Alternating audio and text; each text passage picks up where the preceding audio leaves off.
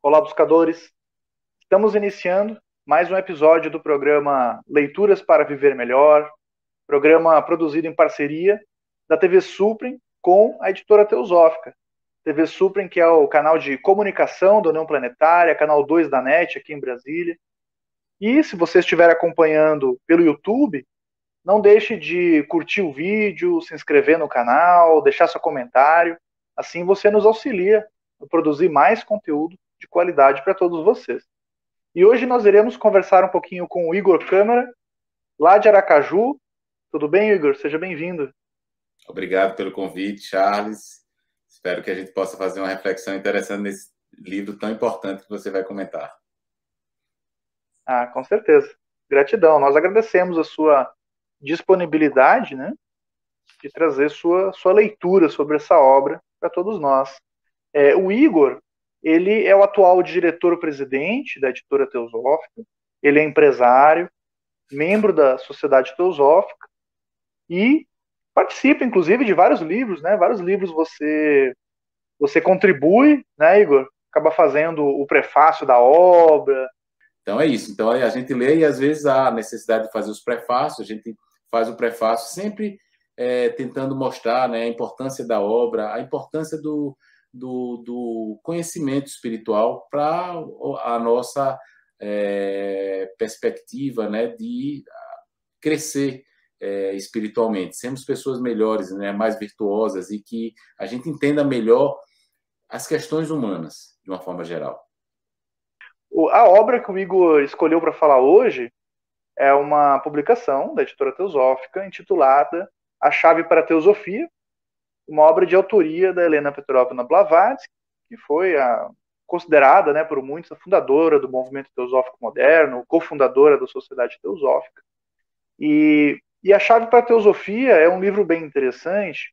É, é, um livro pelo qual muitos começam a estudar, né, Igor? Ele foi um dos últimos livros que a Blavatsky escreveu, e justamente ele tinha a proposta de auxiliar o estudante no entendimento das outras obras dela, que são muito volumosas. Né? Então, a Blavatsky escrevia muito, não só livros, como artigos e vários textos, e, e a, a, chave para a teosofia foi praticamente uma síntese que ela criou nesse formato de perguntas e respostas para auxílio né, de todos os estudantes. Igor, quais são os temas abordados na obra e, e como que ela pode auxiliar o buscador espiritual? Sim, então você, é, eu escolhi esse livro porque eu acho que é um livro fundamental para todas as pessoas, sendo membro da sociedade teosófica, ou estudante de espiritualidade, ou uma pessoa uma buscadora da verdade, ou um, uma pessoa que está querendo entender um pouco mais. Eu vou falar aqui, né, já que você perguntou, sobre, sobre os temas que ela aborda nesse livro, e depois eu comento um pouco mais sobre, sobre o mesmo. Veja, ela fala aqui, né? Teosofia e a Sociedade Teosófica, no primeiro capítulo. No segundo, Teosofia exotérica, ou seja, externa, exterior, e, e esotérica, ou seja, interna. Ela explica um pouco sobre esses termos. É interessante que é uma linguagem super simples, apesar de ter algumas palavras que às vezes não é do cotidiano de uma pessoa que está aqui nos assistindo né, na, é, pela TV aberta, mas você lendo, você vai começar a entender e vai ter facilidade para para ter uma, uma, um entendimento sobre, sobre esses termos. Porque todo mundo, quando começa a ler sobre, sobre, eh, sobre teosofia, sobre espiritualidade, tem um pouco de dificuldade no primeiro momento. Isso é natural. Mas depois que você vai lendo, você vai assistindo, você vai ver que tudo vai, vai se encaixando e você vai entendendo.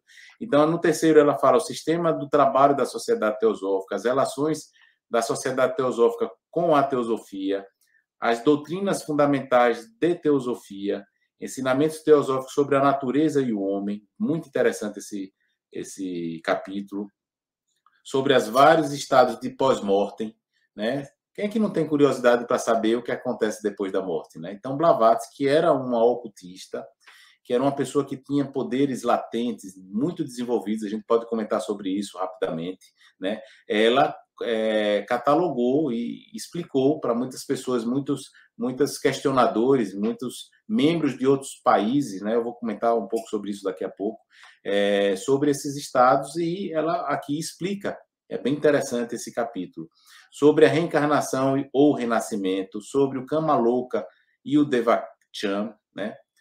É, sobre a natureza do nosso princípio pensante, sobre os mistérios da reencarnação, o que é teosofia prática, sobre o conceito errôneo a respeito da sociedade teosófica e no último capítulo, né, é, os Mahatmas teosóficos, é, e tendo uma conclusão, o futuro da sociedade teosófica. Então, é um livro, como você comentou, Charles, já, já falando um pouco sobre ele nesse primeiro bloco, muito interessante, muito é, esclarecedor, nos ajuda muito é, ao, ao, estudante. Esse foi um, do, um, dos primeiros livros que eu li, né? Antes mesmo de ser membro da Sociedade Teosófica. Foi um dos primeiros livros que eu tive contato e me ajudou muito, porque eu já tinha lido, lido alguns livros de outros é, escritores é, te, teosofistas, mas é, esse daqui de Blavatsky me ajudou demais, porque eu tentei ler, né? Comecei a ler a Doutrina Secreta e aí eu tive muita dificuldade no início. Então eu parei aquela leitura naquele momento, fui ler outros livros e esse livro aqui, ela responde várias questões basilares e, e essas respostas ajudaram uma, uma perspectiva para que depois eu pudesse pegar outros livros um pouco mais profundos, né, um pouco mais densos e pudesse entendê-los de forma mais mais é, palatável. É um livro que é de muito fácil. É, Blavatsky estava no final da vida de, dela, né? Ela já estava é, mais dois anos. Ela ela terminou desencarnando, né? Eu acho que foi, se eu não me engano, foi o penúltimo livro que ela escreveu. Todo mundo tem que entender que naquele período da história o materialismo estava predominante no mundo e justamente a vinda de movimentos espiritualistas, né? Foram dois os principais movimentos espiritualistas que surgiram naquela época, né? Que foi o espiritismo, né, de, de Allan Kardec, que na verdade era uma, uma existia todo um movimento completamente ele que organizou, porque na verdade existia um movimento espiritualista em Nova York, que foi onde, né, o Coronel Walcott, né, conheceu Blavatsky, Blavatsky em, em uma reunião é, mediúnica, ela falou, Muitas dessas coisas que estão aí são completamente equivocadas. As pessoas interpretam esses fenômenos aí e não é da forma como eles pensam. Ela fala, falou isso para um espírita, porque ele era espírita na época, né? De muito conhecimento, que era o Coronel Walcott.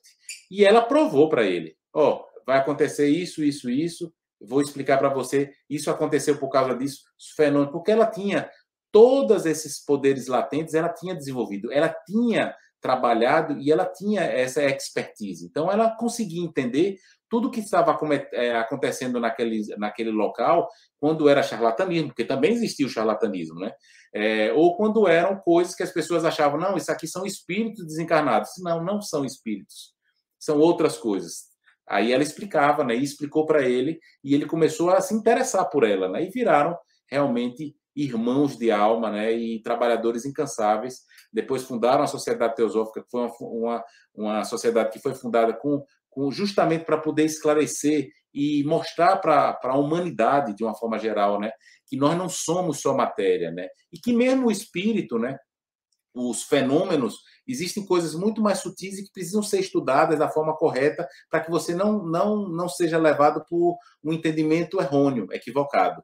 E Blavatsky, com todo o seu conhecimento, com toda a sua a sua dedicação e por ter, né, esses poderes latentes dentro de si eh, desenvolvidos, né, ela conseguia explicar, colocar né, no papel e com isso foram centenas, milhares de pessoas que procuraram ela, né, durante o tempo que ela foi que ela que ela esteve viva, né, e até hoje, né, é a, a maior referência, né, porque ela é muito contundente, quando ela dá uma informação, você pode refletir, pode analisar, que você vai entender. Então, esse livro é justamente essa coletânea, novamente falando, né, desses, dessas perguntas e respostas. Ela organizou para que, é, quando ela é, desencarnasse, né, tivesse um livro que facilitasse a todas as pessoas a entender um pouco mais sobre, sobre a espiritualidade, sobre teosofia, sobre essa sabedoria perene, né? Então, eu acho que essa primeiro, essa primeira reflexão é para que todo mundo que ainda não leu ou que já leu possa ler novamente. Eu estava lendo, né? É, ontem a gente teve uma reunião aqui na minha cidade e a gente estava lendo uma, um capítulo falando sobre essa questão do, do, dos fenômenos é, espiritualistas, né? e as, as respostas delas são magníficas. Então, eu convido todos a, a estudar e refletir sobre esses temas. Ah, legal. Pois é, o, o Igor citou né, as cartas dos Mahatmas, que são documentos históricos que estão disponíveis né, para consulta na biblioteca é, britânica, né, em Londres. E, e, e, essas cartas, então, para quem não está familiarizado, foram cartas dos mestres de Blavatsky, né? Mahatmas era como ela chamava esses mestres, né? as grandes almas. E eles trocaram cartas com muitos estudantes da época. Inclusive, a editora Teosófica tem em, publicado em dois volumes né? as cartas dos Mahatmas para a Pessinit e também cartas dos mestres de sabedoria, que tem outras cartas também trocadas nesse período aí da fundação da Sociedade Teosófica. Esse é o programa Leituras para Viver Melhor. Hoje estamos conversando com o Igor Câmara, lá de Aracaju, sobre a obra A Chave para a Teosofia, de autoria da Helena Petrovna Blavatsky, publicação no Brasil pela editora Teosófica. Nós iremos para um rápido intervalo e voltamos daqui a pouco. Até já.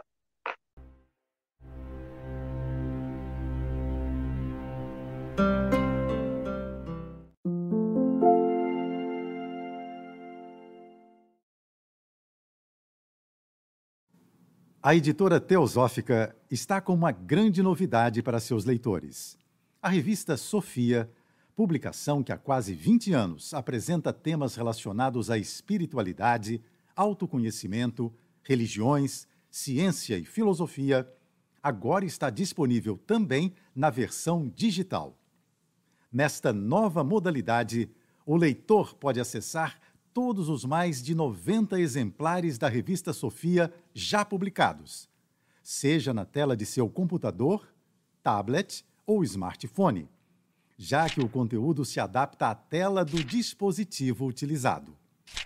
Entre em contato pelos canais da editora Teosófica para maiores informações e consulte os valores promocionais para quem já é assinante da revista impressa. Editora Teosófica Livros para Viver Melhor.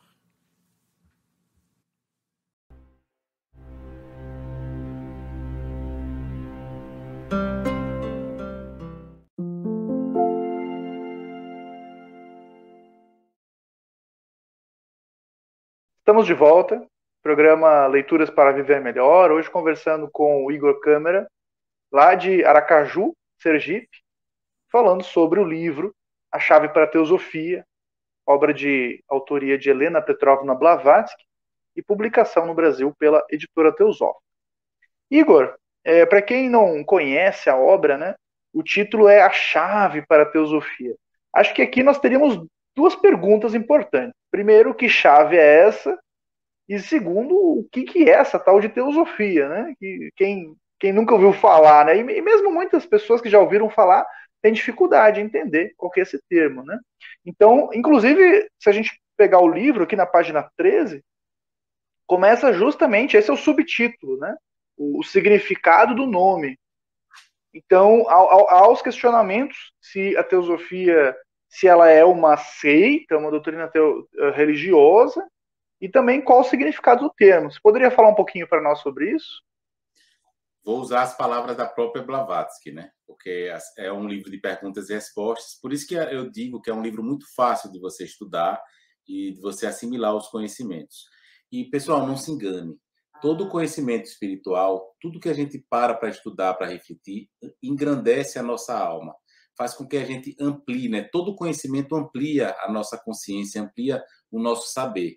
Por isso que a gente fala na sociedade teosófica, sociedade teosófica, né? Uma sociedade que é falando um pouco sobre teosofia e sociedade teosófica, porque às vezes as pessoas confundem, né? Então eu vou falar um pouco sobre os dois.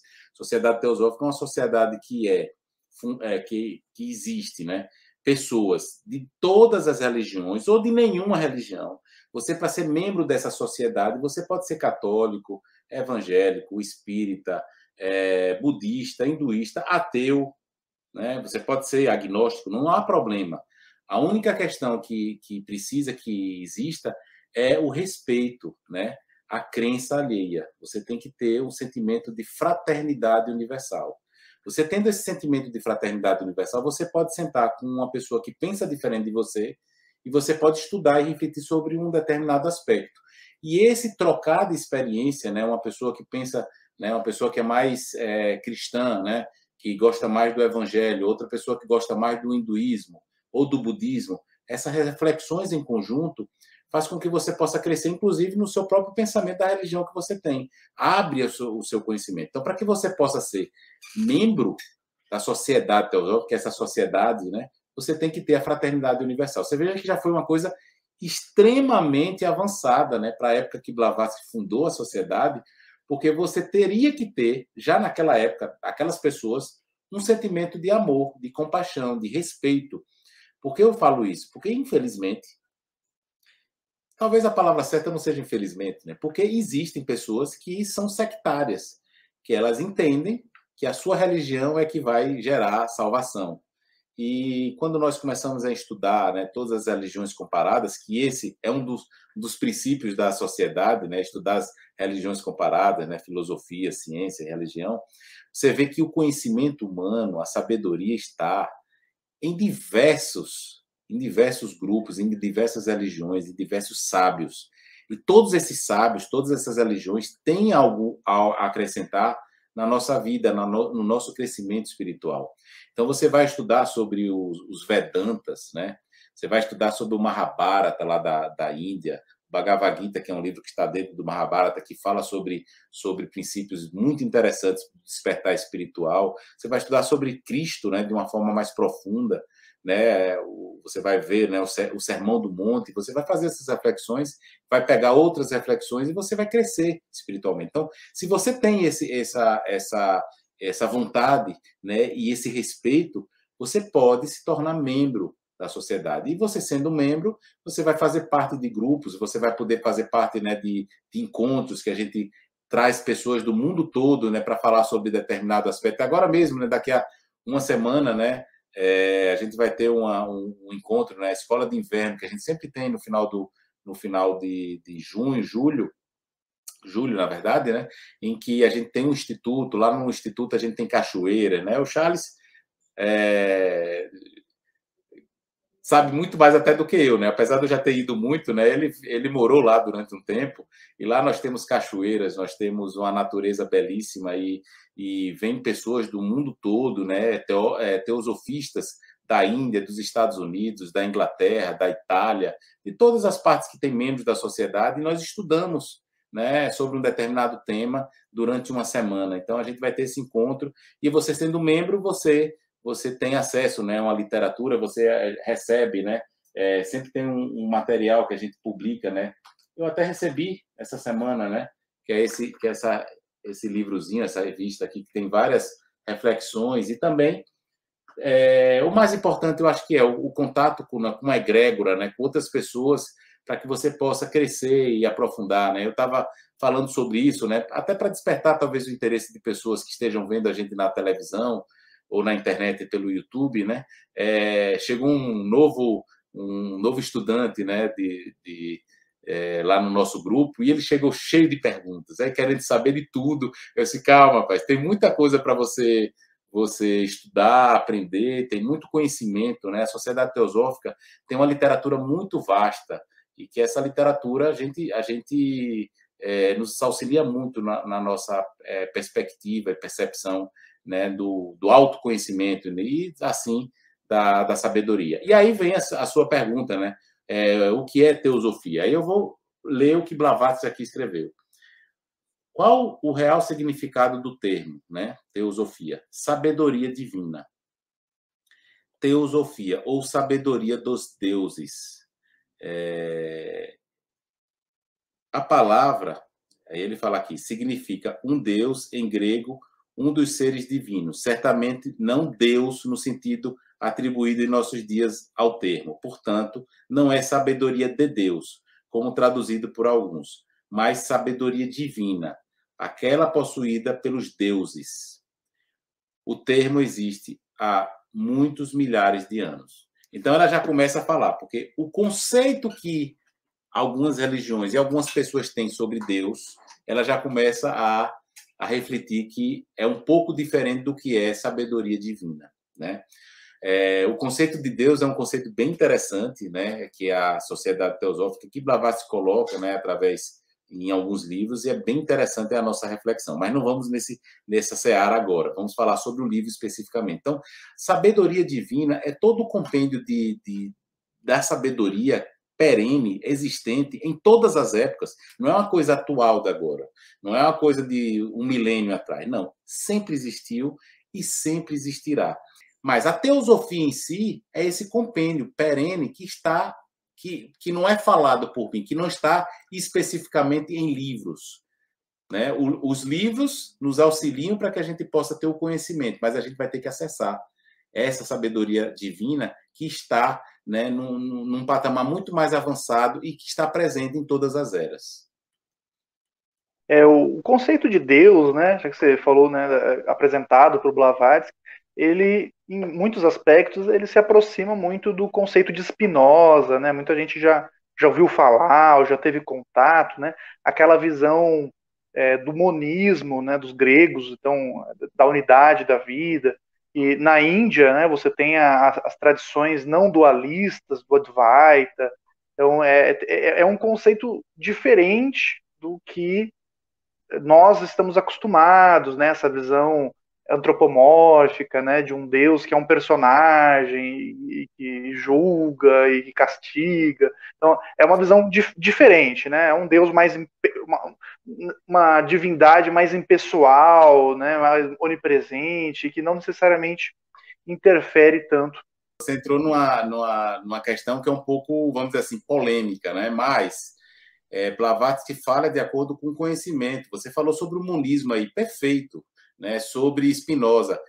Peguem né, o conceito de Deus de Spinoza, coloca lá na internet, no Google, né, e vocês vão ver que é um conceito que você é, traz o, a divindade, porque todo mundo fala né, que Deus é onisciente, onipresente. Se ele é onisciente e é onipresente, ele está dentro de nós. Nós não estamos separados dele. Até porque se ele tivesse separado, se nós fôssemos separados dele, ele seria uma entidade à parte, não seria Deus. Então, assim, como é que a gente concilia isso tudo? Então, é, existem todas essas perspectivas, percepções em que outros seres que passaram a vida toda meditando, é, fazendo, é, orando, jejuando, que conseguiram uma sese mística. O que é uma sese mística? Uma comunhão. Na Igreja Católica chama-se graça, né? Uma conexão com o divino que está dentro dele, que nós somos divinos, né? com o que está fora, que na verdade o que está fora e o que está dentro é só uma questão de perspectiva, tudo é unidade, né? O próprio Jesus Cristo, já que você comentou sobre isso, Charles, é, comentou, né? Vós sois deuses, podereis fazer tudo o que eu fiz e muito mais. Veja, vós sois deuses. Jesus falou isso. Então, não, é, é, a gente pode refletir que todos nós poderemos despertar desenvolver, né, acessar níveis que às vezes estão tão latentes em nós e que a gente às, às vezes ou que a gente não consegue perceber. Como é que a gente faz para acessar isso? Então, aí você, eu faço o convite para que vocês possam estudar, né, a chave para a teosofia e outros livros da editora Teosófica, né? Eu, como presidente da editora, não posso deixar de fazer a, a propaganda, né? Este foi mais um episódio do programa Leituras para Viver Melhor. Hoje conversamos com o Igor Câmara, lá de Aracaju, Sergipe, sobre a obra A Chave para a Teosofia, de autoria da Helena Blavatsky, publicação no Brasil pela editora Teosófica. Igor, gratidão pela sua participação. Muito obrigado. Gratidão, Charles, pela, pela, pelo convite. E quem sabe no futuro próximo a gente já faz uma, um novo programa com outro livro interessante como esse. Muito obrigado. Ah, com certeza. Aos que nos assistiram, gratidão pela audiência e até o nosso próximo encontro.